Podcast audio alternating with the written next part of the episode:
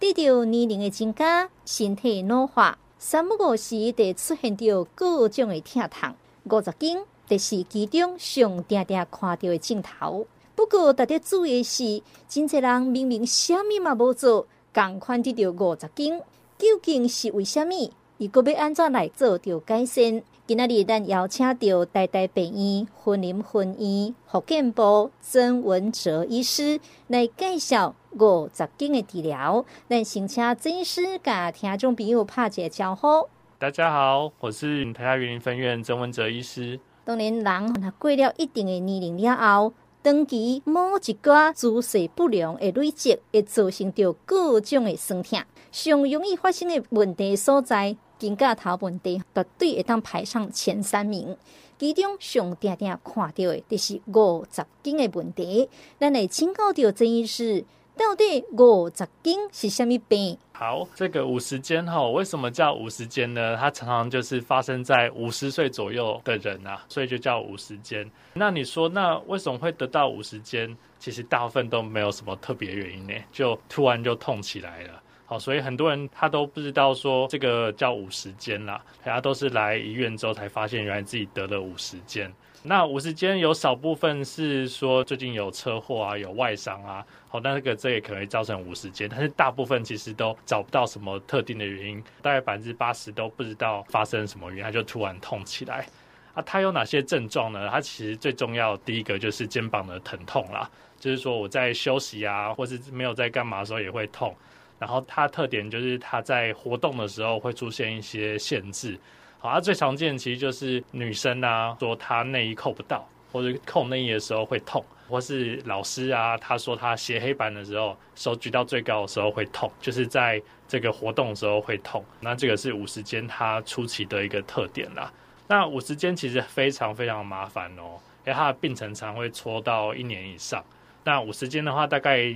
病程上可以分成三期啦，第一期就是就有点像那个你把你的肩膀放进冰箱一样，你就越来越不能动，那这个疼痛会非常的厉害。然后在第二期是冷冻期，就是你的肩膀已经变成一颗冰块了，这时候痛虽然会好一点点，但是你的活动限制会非常大，你的手几乎都不能动，一动就会痛。那这个是第二期，好，然后第三期叫这个解冻期。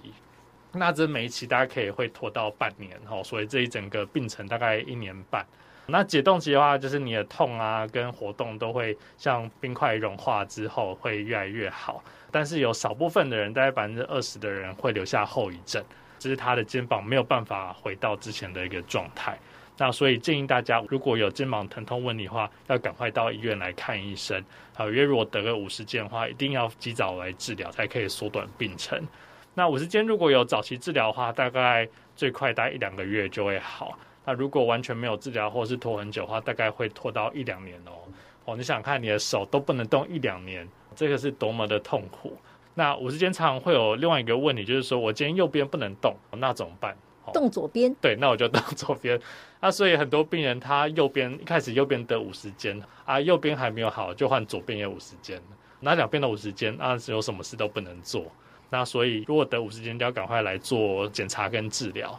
是，所以较少听种，比如你有发现讲吼，你的肩胛头来痛痛，你唔忙点下拖，因为拖久呢，这治疗会愈来愈麻烦。当然，较少真正是五十间。那一般呢，若是到病院到诊所，这五十间拢安怎来做检查，安怎来确认讲伊是五十间。这是一个好问题。如果到医院或诊所的话，第一个当然会问一些在家里的状况啊，然后然后做一些身体检查，例如说看一下关节的活动度是不是有真的有受限啊，哦哪些动作会痛，然后再来的话可以做 X 光检查去验一下说不是骨头的问题啦，哦因为 X 光主要是看骨头嘛。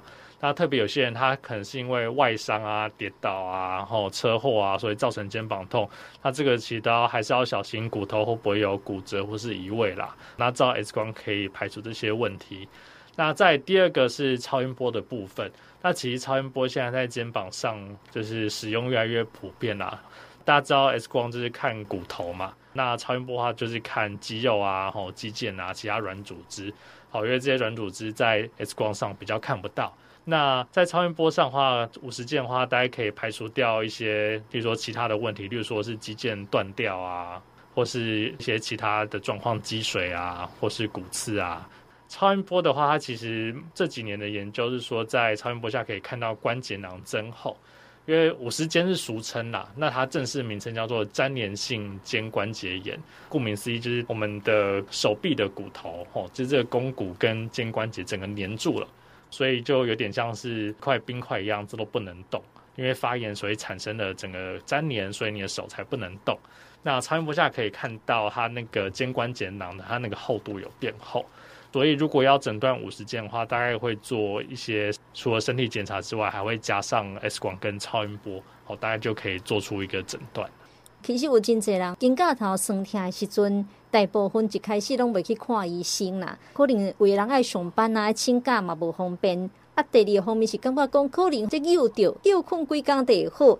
其实吼，这应该拢爱互医生来做着这个检查。当然，即马呢，这个台湾的这个医疗环境很普遍，所以听众朋友可能捌听过福建科。即马里的各大医院吼，这是标配哦。所以，咱一般就讲，哎、欸，这五十斤为什么要看复健科啊？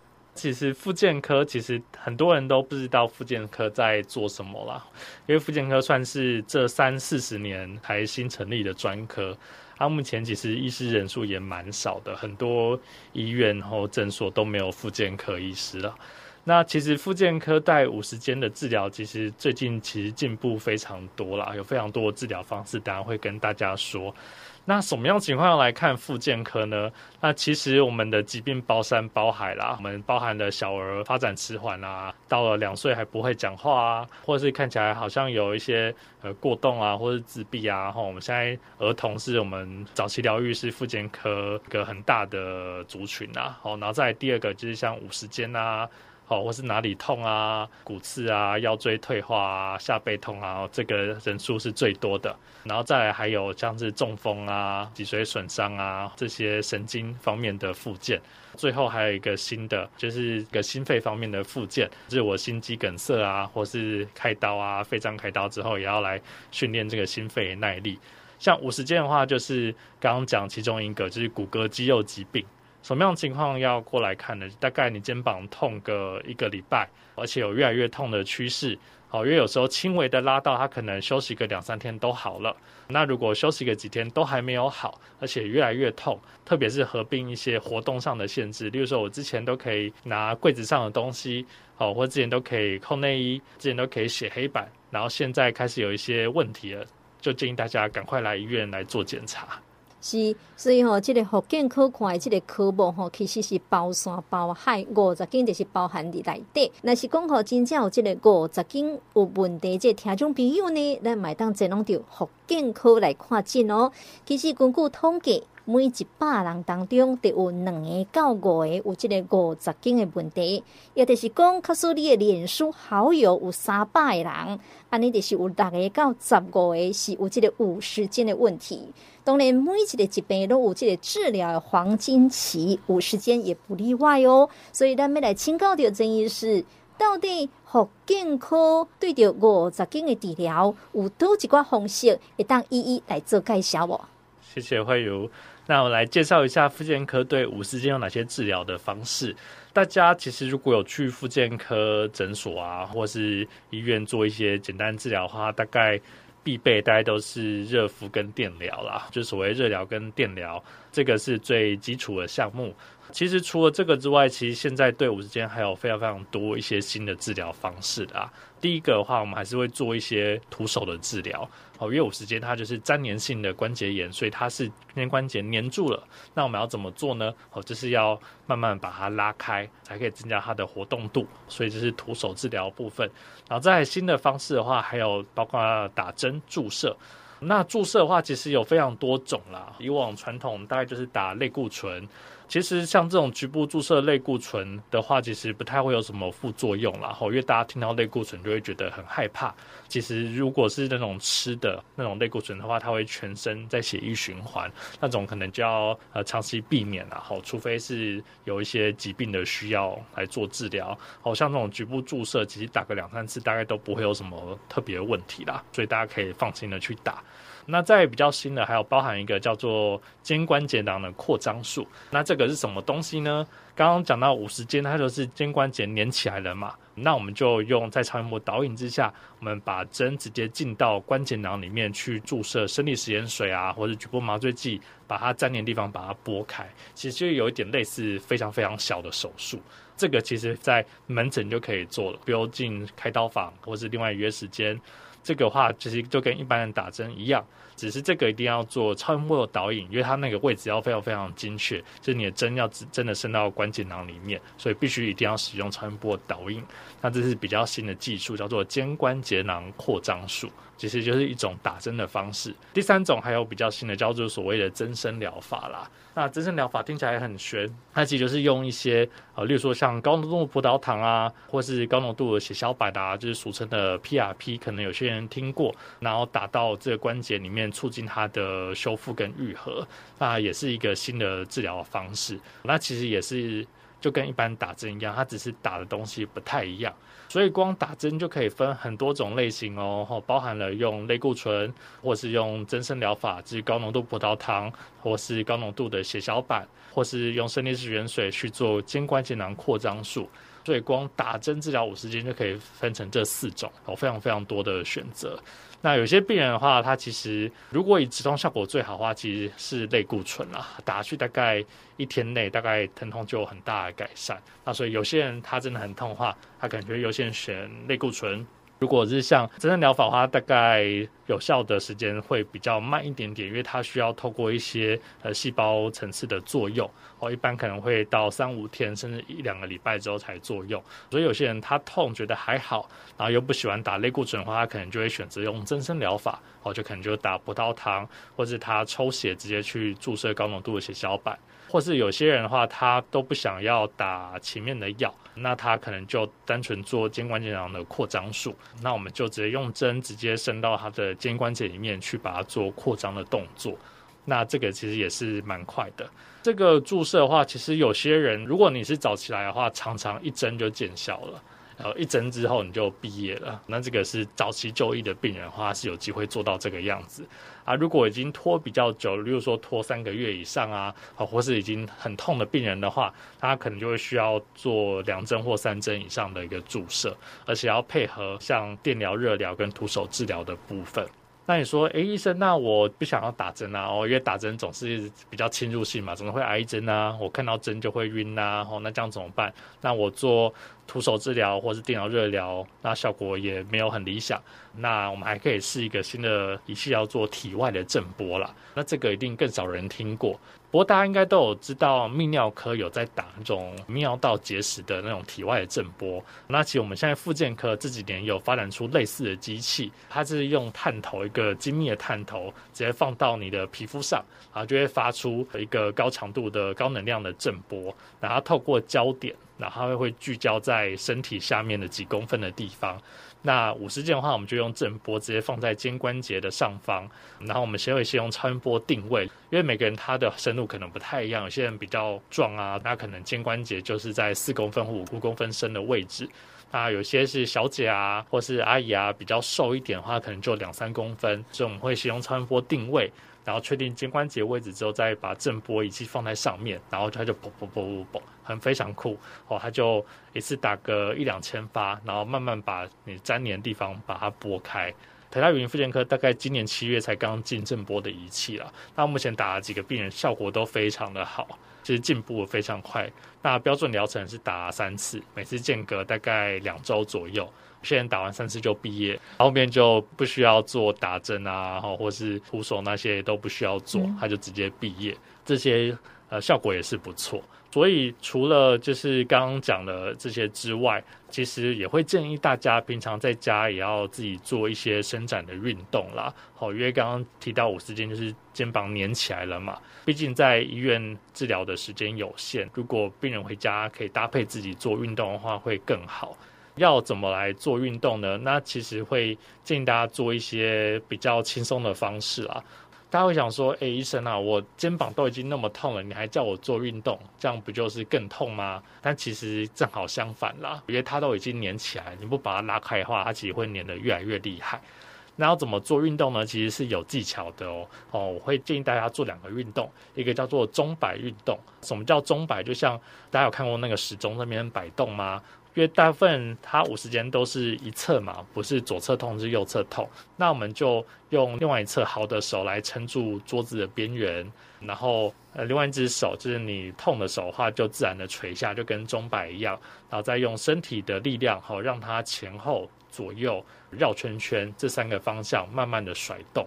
到一一定的角度之后，你可能会觉得有点紧或点痛，那我们就维持那个角度，然后一次大概做五分钟左右。这其实很轻松哦，因为你痛那只手你并没有处理哦，你是自然垂下，就跟一个钟摆一样，你是用身体的力量，然后来让那个痛的手在前后摆动。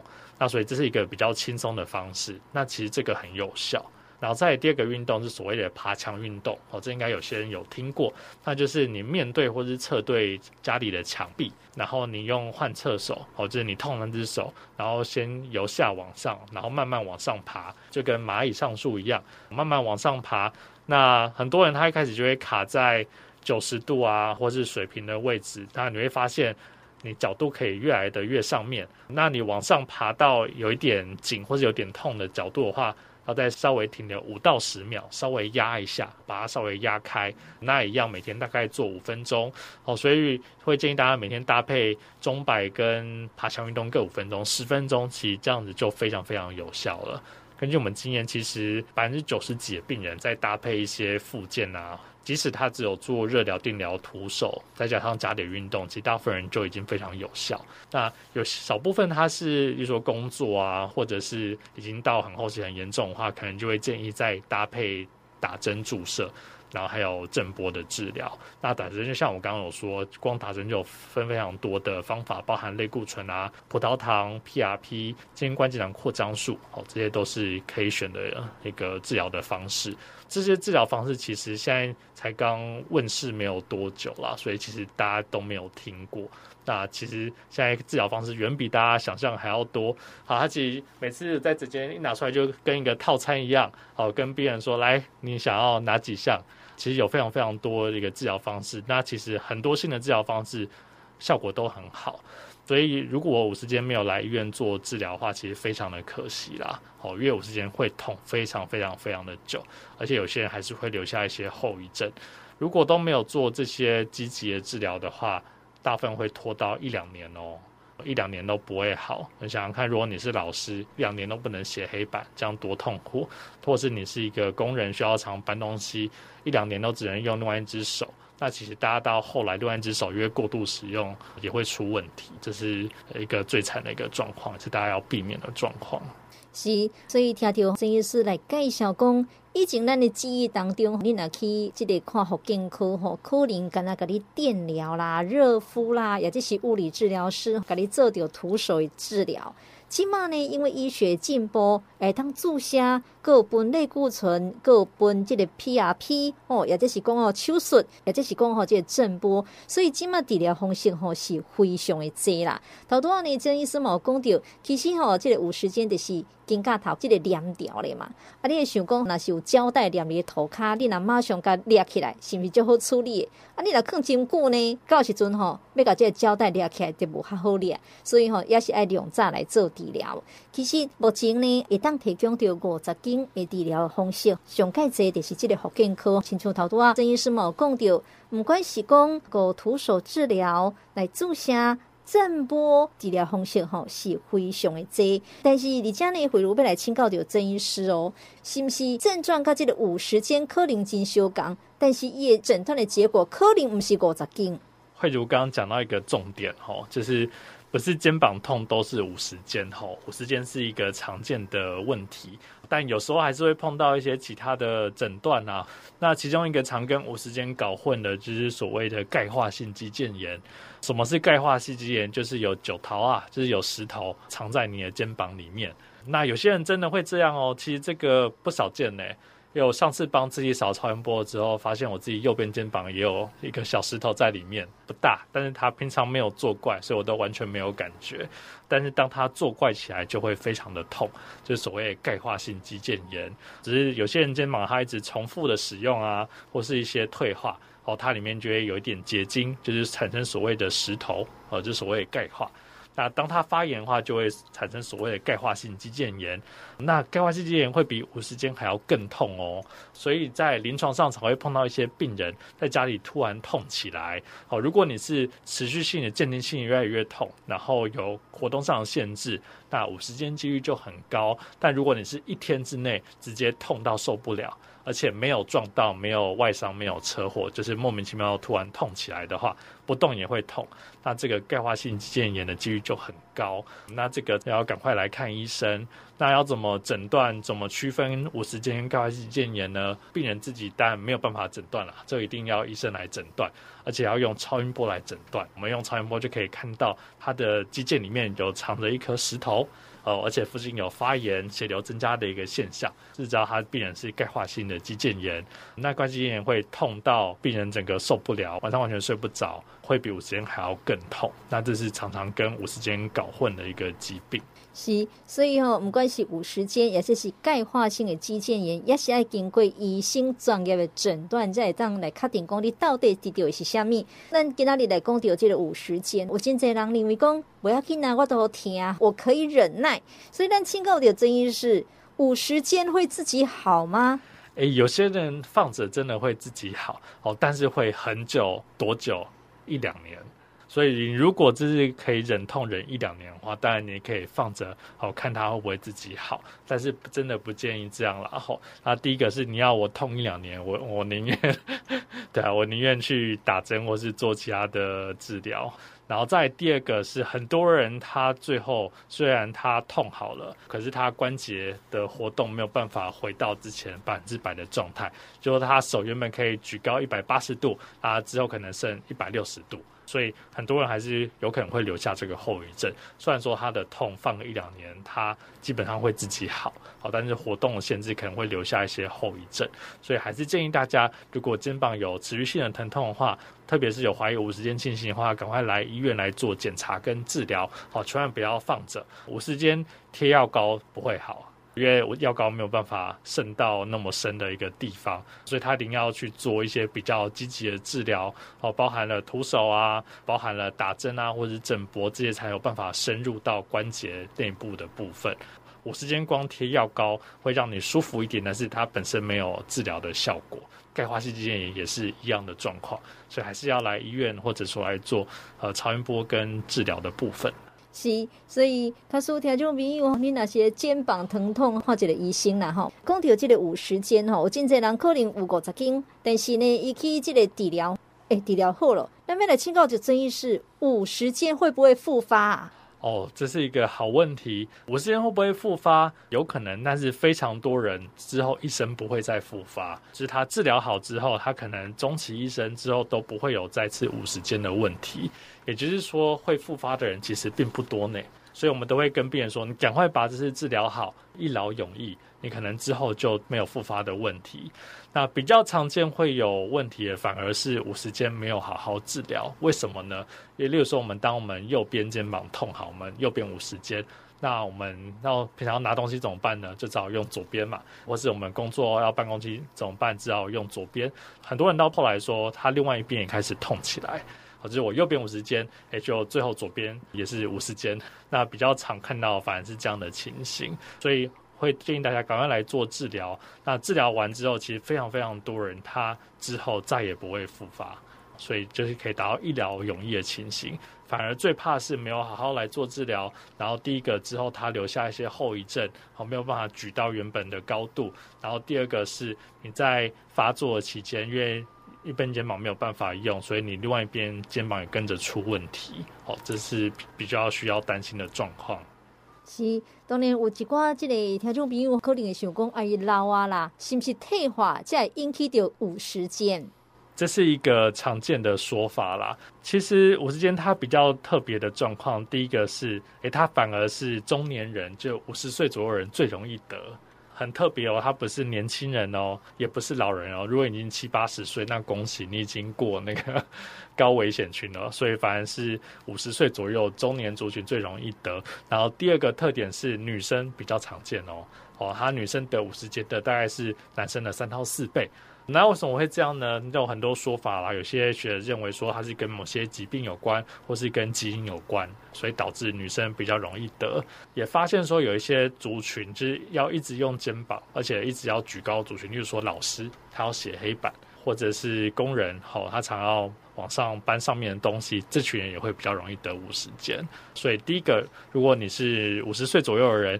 然后第二个你是女生，第三个你的工作是常常需要用肩膀，而且需要举高的，那你这三个就是五十肩的高风险群。